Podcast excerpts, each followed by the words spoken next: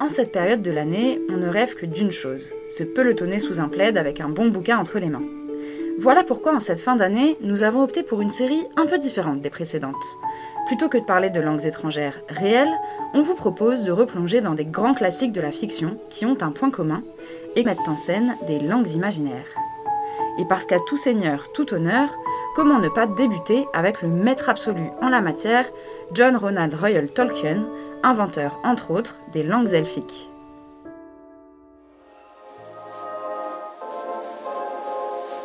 Les mots des autres. Le podcast de Courrier International sur les langues étrangères. Ah merde alors, comment on dit Comment ça ça merde alors But alors you are French Avec les traductrices Leslie Talaga et Caroline Lee et la journaliste Mélanie Chenoir. Si je vous dis que ça, c'est un poème que vous connaissez sûrement.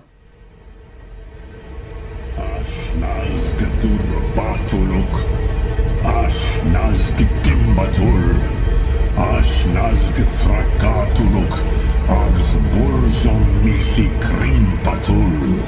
Attends, répète, j'ai comme un doute. Bon d'accord, comme ça, c'est pas évident. Mais si on le dit comme ça, One ring to rule them all, one ring to find them, one ring to bring them all, and in the darkness find them. Mais oui, le Seigneur des Anneaux. Ah oui, le Seigneur des Anneaux. C'est l'histoire avec euh, la bague, les elfes, les trolls et les petits bonhommes bouclés? Oui, schématiquement, disons.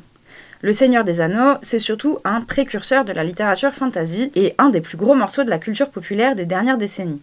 L'œuvre la plus connue de Tolkien, adaptée au cinéma par Peter Jackson au début des années 2000. Ensuite, il y a eu la trilogie du Hobbit, sortie à partir des années 2010, et plus récemment, la série très attendue Les Anneaux de Pouvoir, diffusée cet automne. Toutes ces adaptations ont permis à l'univers de Tolkien de conserver une place de choix dans la pop culture. et ce qu'on a entendu au début, c'est le poème de l'anneau. Un texte qui explique le pouvoir de l'anneau unique sur tous les autres anneaux magiques disséminés dans la Terre du Milieu, l'univers inventé par Tolkien. Et alors ce poème, à l'origine, il est rédigé en black speech, le noir parlé en français. Euh, Le noir parlé? Qu'est-ce que tu veux dire par là? Dans la saga de Tolkien, le noir parlé, c'est la langue qu'on entend dans le royaume de Mordor, le royaume de Sauron, qui n'est autre que le Seigneur des Ténèbres, l'incarnation du mal et toutes ses joyeusetés. Sauf que Tolkien ne s'est pas contenté d'inventer le noir parlé, il a imaginé une multitude de langues. Une multitude? Tu veux dire genre euh, plusieurs? Et oui, parce que Tolkien, c'est bien sûr un auteur, mais c'est aussi, voire surtout, un philologue et un linguiste fou. Lui-même parlait un paquet de langues, du vieil anglais au norrois, une ancienne langue germanique, en passant par le latin et le finnois. D'ailleurs, le finnois a joué un rôle très important dans l'œuvre de Tolkien. Au plan linguistique, c'est ce qu'on appelle une langue isolée, très atypique, une langue qu'on ne peut rapprocher d'aucun grand groupe linguistique. Mais pour Tolkien, c'est surtout un gros coup de foudre. Il suffit de voir comment il en parle. Ce fut comme de découvrir toute une cave remplie de bouteilles d'un vin extraordinaire, d'une sorte et d'un goût jamais connus jusqu'alors. J'en ai été totalement grisé. Et cette ivresse linguistique lui inspirera une bonne partie de ses langues elfiques. D'ailleurs, ça s'entend un peu. En fait, ce qui est très original dans sa démarche, c'est que dans l'esprit de Tolkien, les langues viennent avant l'histoire. C'est ce qu'il explique dans une lettre. L'invention des langues est le point de départ. Les histoires ont surtout été créées pour offrir un environnement aux langues et non l'inverse. Pour moi, il y a d'abord un nom et ensuite une histoire. Donc, une fois ces langues inventées, il a imaginé leurs locuteurs, c'est-à-dire les elfes, les nains, les hobbits, etc. Oui, et ce qui le passionne aussi dans les langues, c'est leur lien avec le contexte historique. Et donc, pour raconter l'évolution de ces langues imaginaires, il a aussi raconté l'histoire de ces peuples et créatures, leurs guerres, leurs migrations, leur folklore, bref, tous les récits de la Terre du Milieu. Partant de là, il y a effectivement de quoi écrire pas mal de sagas. Et au niveau linguistique, il imagine plusieurs variantes de langues elfiques de manière à constituer une histoire et même toute une famille de langues elfiques. Une famille qui compte une bonne quinzaine de langues et dialectes distincts. Alors, les plus aboutis sont le Quenya et le Sindarin. Ces deux langues sont issues de l'Eldarin, mais avec le temps, le Quenya est devenu une langue minoritaire, réservée aux rituels et aux cérémonies. Le Sindarin, c'est la langue elfique la plus répandue au moment où se déroule l'action du Seigneur des Anneaux.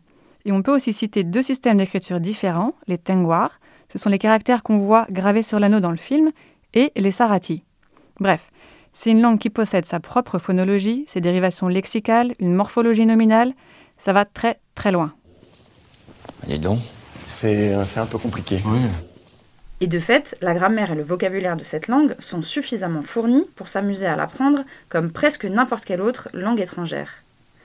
Enfin, le genre de langue où t'apprends pas à dire Brian is in the kitchen, mais plutôt des trucs comme ça.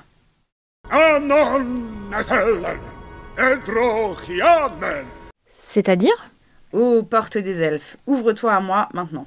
Ok, alors par contre, le défi, euh, c'est de placer ça dans une conversation. Bah, sinon, tu peux apprendre quelques mots de Kousdoul, la langue des nains. Ça, par exemple, ça veut dire je crache sur vos tombes. Charmant le guide de conversation. Sinon, il y a aussi le westron, la langue de l'Ouest, parlée par la majorité des personnages du Seigneur des Anneaux. Ok, ok, ok, j'ai compris. Une multitude de langues, comme dans euh, plusieurs. Voilà.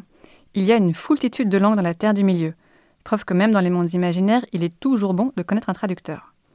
D'ailleurs, c'est en tant que traducteur que Tolkien se présente. Il dit avoir trouvé un manuscrit en langue elfique qui raconte une partie de l'histoire de la Terre du Milieu. Et c'est à partir de là qu'il aurait construit son œuvre. Waouh, c'est vertigineux. Oui, et je pense qu'on va s'arrêter là pour aujourd'hui sur les langues imaginaires et Tolkien. On espère que cette brève introduction vous aura donné envie de vous plonger dans cet univers incroyablement riche. Demain, changement d'époque, on embarque sur le vaisseau Enterprise de Star Trek à la découverte du Klingon. D'ici là, Namarie. Ça veut dire au revoir en Sindarin.